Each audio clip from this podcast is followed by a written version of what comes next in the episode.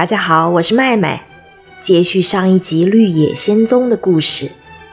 陶乐斯和同伴们发现了奥兹的大秘密，惊讶又生气的把奥兹围在角落逼问。陶乐斯说：“好啊，你这个大骗子！原来你派我们去杀西方女巫，根本就没有打算让我们回来嘛！我只是希望你们能知难而退，没有真的想要你们去冒险呢。”稻草人问：“那我要的脑子呢？你能给我脑子吗？”稻草人呐，脑子不是最重要的，重要的是你要累积经验。你想一想啊，一个刚出生的婴儿就有脑子，对吧？但是他什么也不懂，什么也不会。所以其实你只要累积更多的经验，处理事情就能更成熟、更聪明。哎呦，可是没有脑子，我就聪明不起来吗？奥兹叹了一口气说：“啊，好吧，那请你原谅我，必须先把你的头给摘下来，这样才能做一个最适合你的脑袋。”没问题，没问题。奥兹取下稻草人的头，拿出一些稻草，腾出空间，再用粘土上面插满了针和钉子，做成一颗大脑。小心翼翼地放入稻草人的头里，然后把头和身体重新固定好之后，对稻草人说：“好了，从今以后你就是一个响当当的大人物了。但是我没有办法告诉你要怎么使用大脑哦，你必须自己去锻炼它。”稻草人眼睛发亮，骄傲地对奥兹说：“谢谢你，谢谢你，我一定会好好善用我的脑袋的。”那我的胆量呢？奥兹心平气和地回答：“狮子啊，其实每个人遇见危险的时候都会害怕的，但是勇敢的人会去面对它，不会逃避。你就是这样啊，所以你只需要多相信自己一点。”狮子说：“或许吧，但我还是希望心脏不要跳那么快，能少害怕一点多好啊！我不要再当胆小的狮子了。”奥兹只好从柜子里拿出一个方形的绿色瓶子，对狮子说：“你看好喽，这罐药水叫胆大包天，怕怕飞。一旦你喝下去，就再也感觉不到害怕。快把它喝了吧！”狮子毫不犹豫，一口气将瓶子里的药水喝个干干净净，接着抬头挺胸说：“哇，我感觉全身充满勇气，什么都不怕了。”那我呢？我要一颗心。西樵夫，你不知道多少人羡慕你没有心呐！有了心会带来很多不快乐的。西樵夫说：“我相信有颗心，我会得到更多快乐。”好吧，不过我必须在你身上割开一个洞，才能把心放在对的位置。奥兹拿出一把铁匠专用的大剪刀，在西樵夫胸部偏左边的地方剪开一个洞，然后又到橱柜里拿出一颗正红色漂亮的心，那是用针线缝的，里头塞满柔软的棉花。西樵夫看傻了，这的确是颗很棒的心。奥兹一边回答。一边将心放进席樵夫的胸膛，再整齐地将洞口合起来。席樵夫微笑着说：“太感谢你了，我已经感觉自己更善良、更温柔了。”陶乐斯看见同伴们一个个都实现了愿望，着急地问：“那我呢？我要怎么回堪萨斯州啊？”奥兹回答他：“这我想了很久。”当初我是搭热气球飞来的，如果要离开，最好的办法应该也是搭热气球吧？我们可以用绸缎接起来，缝成气球，内部涂上胶水，然后再灌上热气，就可以飞啦。我们，你要跟我一起走啊？是啊，我可不想再当骗子了。整天躲在宫殿里装腔作势的，我也很厌烦，所以我决定和你一起飞越沙漠，回我的马戏团去工作。奥兹认真地画起热气球的设计图，陶乐斯照着设计图，拿起针线将一块块的绸缎缝在一起。完成后，奥兹在气球里涂上一层胶水，让它不透气。最后再接上一个大大的竹篮子。奥兹告诉全城的百姓说，他即将前往天空之城拜访云端里的大魔法师。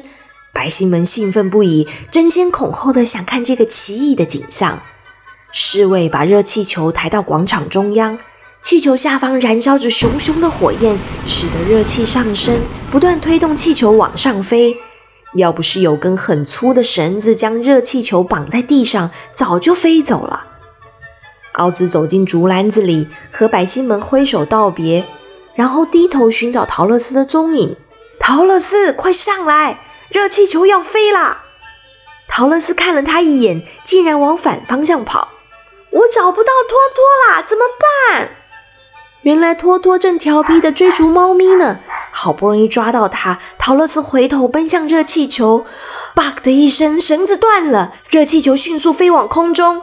啊，回来，回来，我也要走哎！气球不能回头啊！再会了，陶乐斯，再会了，翡翠城。每一个人的眼睛都望向天空，惊呼的合不拢嘴。只见气球越飞越高。越来越小，直到再也看不见。所有人都沉醉在不可思议的热气球魔法中，只有陶乐斯哭丧着脸：“怎么办？我回不了家了啦！”稻草人安慰他：“要不然我们一起住在翡翠城啊，这里的生活多好啊！你看。”但是我想回家嘛。要不要请飞天猴帮忙？对对，我怎么没有想到？陶乐斯念起咒语，飞天猴如闪电一般出现在眼前。猴王恭敬地说：“这是您第二次召唤了，有什么命令说吧。”我想请你们载我回堪萨斯的家。没想到，一向万能的猴王却坚定地摇摇头：“三个字，办不到。”我们只属于这个国度，无法离开。说完，展开翅膀，飞天猴们就飞走了。陶乐斯失望的又哭起来。结果不行啊！我还白白浪费一次皇冠的法力。小绿在一旁建议道：“你要不要试试看，去找南方女巫帮忙呢？她很善良，是公认的好人哦，而且法力很强大。”我想她应该可以帮你。陶乐斯问：“那怎么找到她？”你从城门出去，向南一直走，就会到达贵特林这个地方。南方女巫的城堡就在那里。西樵夫说：“陶乐斯，如果你真的想去，我会陪你，别担心。”狮子接着说：“我也去。”大城市我住不惯呐，早就想出去散步了，而且我也能保护你。稻草人问：“那我们什么时候出发呀？”你也去吗？去吗？当然了，如果没有陶乐斯，我现在还立在稻田中央的竹竿上呢，所以我一定要加入的。陶乐斯感动的吸着鼻涕：“你们真是对我太好了。”我想去找南方女巫试试看。充分休息后，他们再度精神抖擞的出发。一路上嘻嘻哈哈、打打闹闹的，经过田野、乡镇、沼泽与树林，他们平安走出黑森林后，一座陡峭的山横在他们眼前。从山下到山上，没有一根草，没有一棵树，全都是大块的岩石，只能用爬的。于是他们手脚并用，开始攀岩。突然传来一个粗暴的声音：“滚！这座山是我的，任何人都不准过！”石头山顶突然裂开，一个岩石巨人站了起来，全身上下都是岩石组成的。陶乐斯看了，害怕的哀求道。我我们要去贵特林找南方女巫，一定要经过这里，能能不能拜托你让我们过？岩石巨人根本懒得废话，扔出手上的石头，从山顶上急速滚下来，要撞倒他们。大家尖叫的东躲西闪。巨人怪声狞笑道：“任何人都不许过。”笑声的回音荡漾在山谷里，一颗又一颗巨大的岩石像炮弹一样从山上滚下来，朝他们发射。陶乐斯抱着头尖叫。稻草人说。这样不行，那我们找飞天猴吧。对对对对，陶乐斯立刻念起咒语，轰隆一声，飞天猴出现在眼前。猴王还没开口呢，陶罗斯就叫道：“救救命救命！赶快载我们飞过这座石头山，我们要到贵特林。”如您所愿。飞天猴载他们起飞，又快又高，根本不在石头巨人的射程范围之内。总算轰隆隆的咆哮声音离得越来越远。他们终于平安降落在一座美丽的城堡前。贵特林这个地方看起来很富裕，城堡宏伟壮观，守卫很亲切地接待他们。几分钟后，就带领大家进入会客大厅。南方女巫就坐在大厅中央的红宝石座椅上，她有着一头深红色的长发，松软地垂在肩上。湛蓝色的眼珠和蔼地注视这群远道而来的客人。孩子们，我能为你们做些什么呢？陶乐斯上前将他所有的经历都告诉女巫。所以，我现在最大的愿望就是回堪萨斯的家。艾玛婶婶好久没有我的消息，一定担心坏了。而且，就快要收成了，亨利叔叔一定需要我的帮忙。你真是个勇敢又贴心的孩子，我会告诉你如何回家的。但是你必须把这顶七彩皇冠送给我，可以吗？没问题啊，我已经召唤飞天猴三次了，这顶皇冠对我来说已经没用了。你也可以命令飞天猴三次哦。女巫微笑着说：“我想我正好需要他们帮忙我三次。”女巫转头问稻草人。陶乐斯离开后，你有什么打算呢？我想回翡翠城去。奥兹有交代我如何管理那里的百姓，也都喜欢我。就是回城要怎么通过石头巨人山呢啊，让我很烦恼。那么，我将召唤飞天猴载你回到翡翠城，要不然翡翠城的百姓失去像你这样聪明又幽默的领导者。就太可惜了。那你呢，西樵夫？陶乐斯离开后，你要做什么？温基城的老铁匠曾经救我一命，我很喜欢跟他一起工作。我想去温基城。那么，我将召唤飞天猴载你去温基城，好吗？如此精湛的手艺能够发扬光大，那真是太好了。勇敢的狮子。陶乐斯离开后，你想去哪呢？回去森林。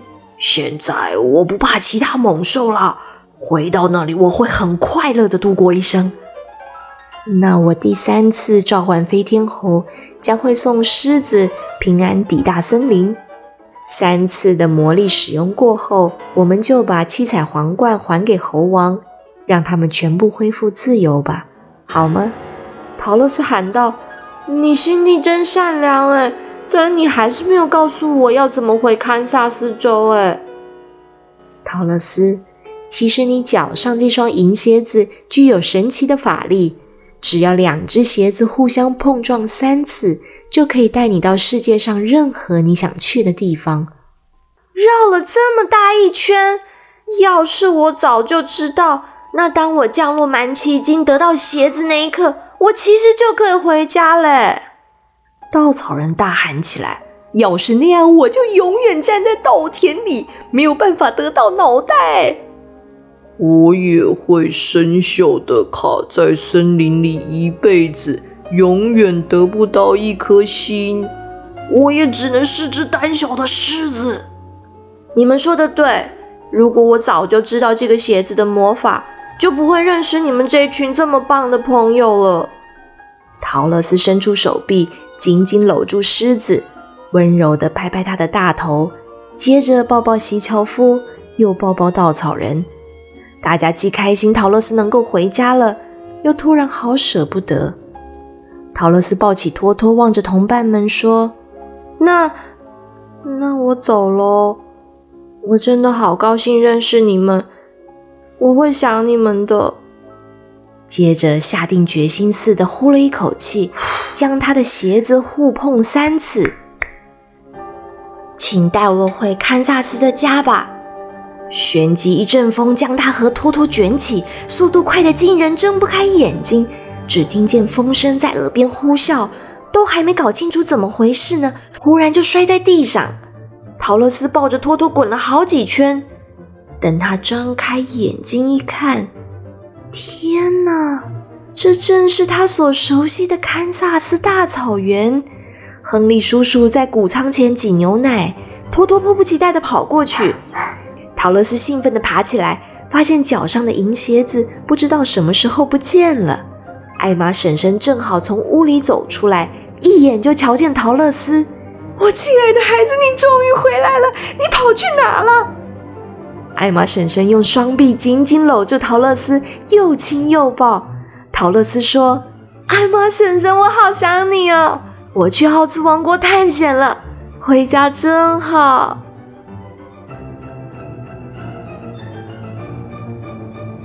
小朋友，《绿野仙踪》是美国作家法兰克·鲍姆于一九零零年所撰写的童话书。故事说完了，你喜欢吗？这么多的角色里，你对谁或是哪一段冒险的经历特别有印象？如果有这么一天，让你获得了这一双能够瞬间移动到世界各地的魔法鞋子，你想去哪里呢？今天故事就说到这里，祝你有个愉快的一天，拜拜。